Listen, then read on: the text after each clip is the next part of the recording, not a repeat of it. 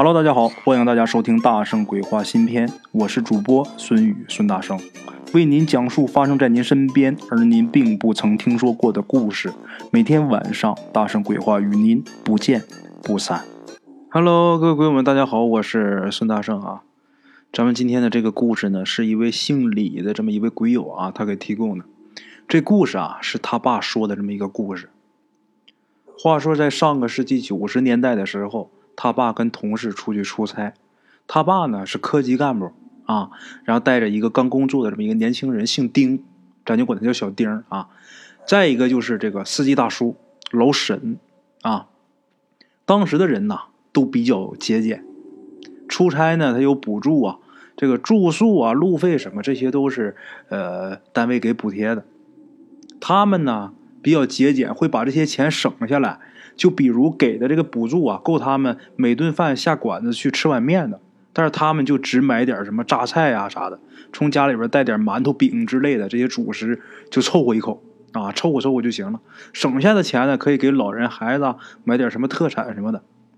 这个住宿呢也能省钱，当时住这个招待所，如果你有介绍信的话是比较便宜的啊，这是一招。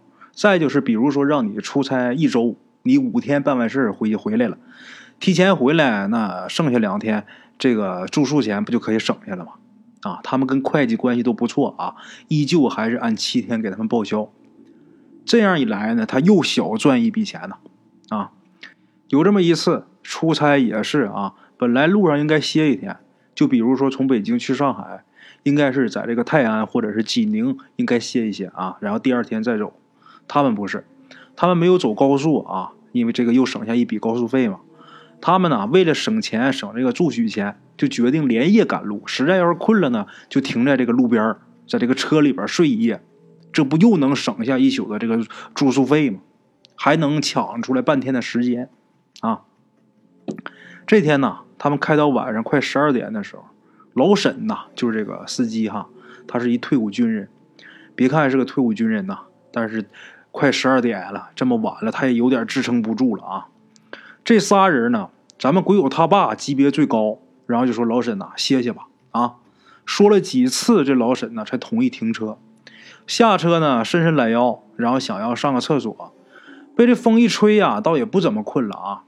这小丁呢，他年轻，年轻人这个新陈代谢快嘛，然后就说饿了啊！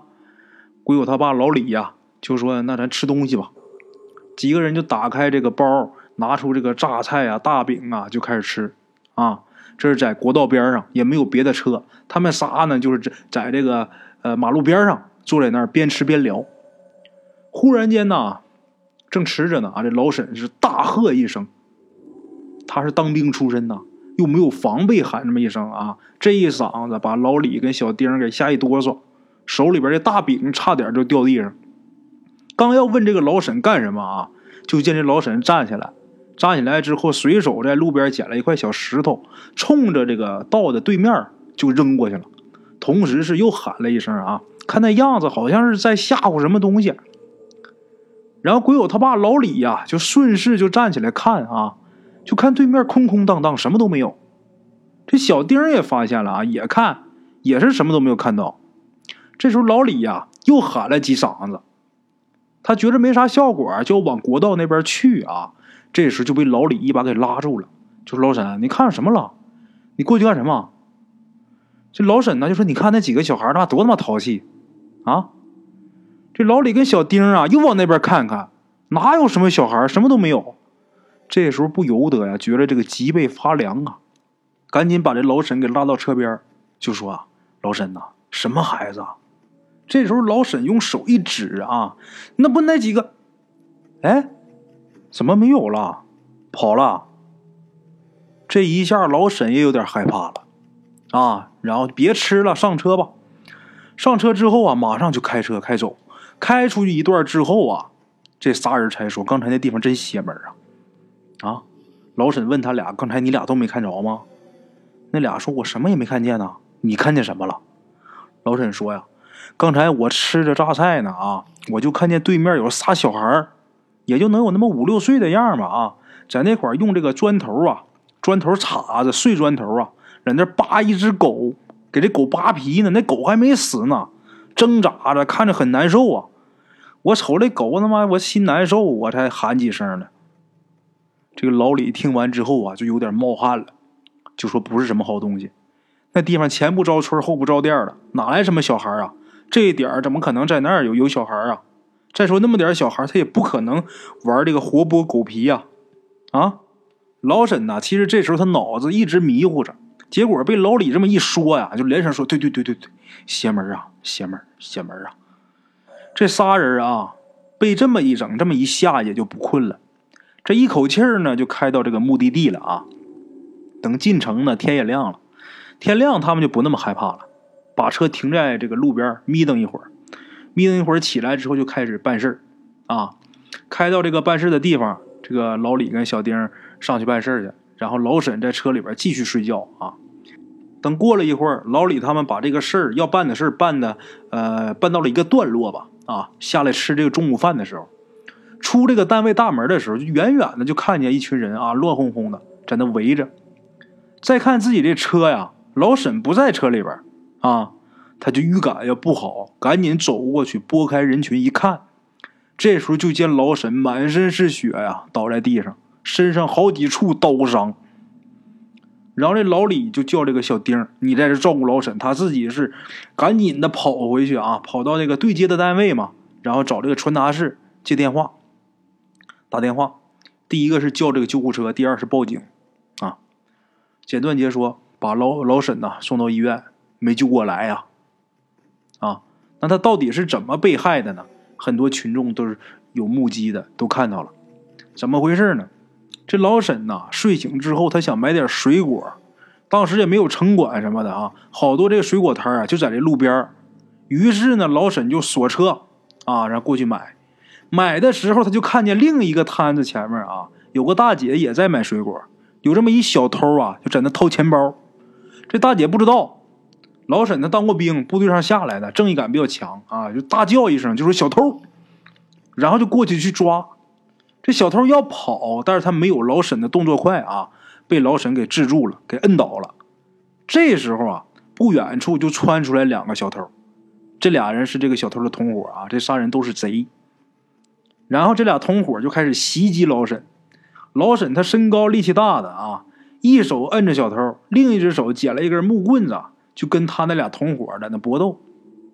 没想到啊，他这一只手摁着这个小偷啊，这小偷啊，他就跟刚才两只手摁就不一样，他就能这个缓身。这小偷身上带着刀呢，趁老沈跟他同伙搏斗的时候啊，这个手稍微一松的这么一功夫，把这刀给抽出来了，在老沈这手腕上就给扎了一刀。这老沈吃疼啊。手一松，这小偷跳起来了，跳起来，老沈就扑过去要扑他，结果被他给连捅两刀，啊，都给捅到这个脏器上了。老沈去世了啊！老沈这人呢，平时为人很不错。等老李他们回来，也是通过单位领导上下找人，最后给老沈办了一个烈士。老沈他有这么一儿子，这儿子是呃高中毕业。高中毕业就去部队了，后来又考上那个军校了，也发展不错啊。这个故事中这个小丁啊，当时是很小，现在也快退休了。有的时候呢，来老李家喝酒，还经常说起老沈的那个事儿啊。这个老李啊，咱们贵友他爸，打这个新世纪开始啊，他就开始研究易经，现在也研究二十来年了。这老李就跟这个小丁就说呀。可惜呀，可惜当年不懂，啊，当年老沈呐，他当时看见那个东西啊，就是一个预兆。如果是当年懂的话，让这个老沈去，呃，驱避一下，可能就没事了。那么说，当年老沈看见什么？不是看见三个小孩在那拨狗吗？是吧？小丁就问老李说：“是这是什么预兆啊？”这老李就说呀：“三个小孩三个小人，小丁就问：“那那狗呢？”老李就说：“呀，这狗就是老沈。”小丁说：“你不带那么糟践人呐，是吧？怎么就是狗就是老沈呢？”老李说：“你不知道啊，老沈他是属狗的呀。啊，好了啊，各位老铁们，咱们今天这个故事啊，先到这儿啊。感谢各位听众的收听，咱们明天同一时间大圣鬼话不见不散啊。OK，各位老铁们啊，咱们今天的故事呢，先到这里。感谢各位好朋友的收听啊！我的投稿微信是幺八七九四四四二零一五，欢迎各位好朋友加我的微信，点赞、转发、评论。今天呢，故事先到这儿，咱们明天同一时间不见不散。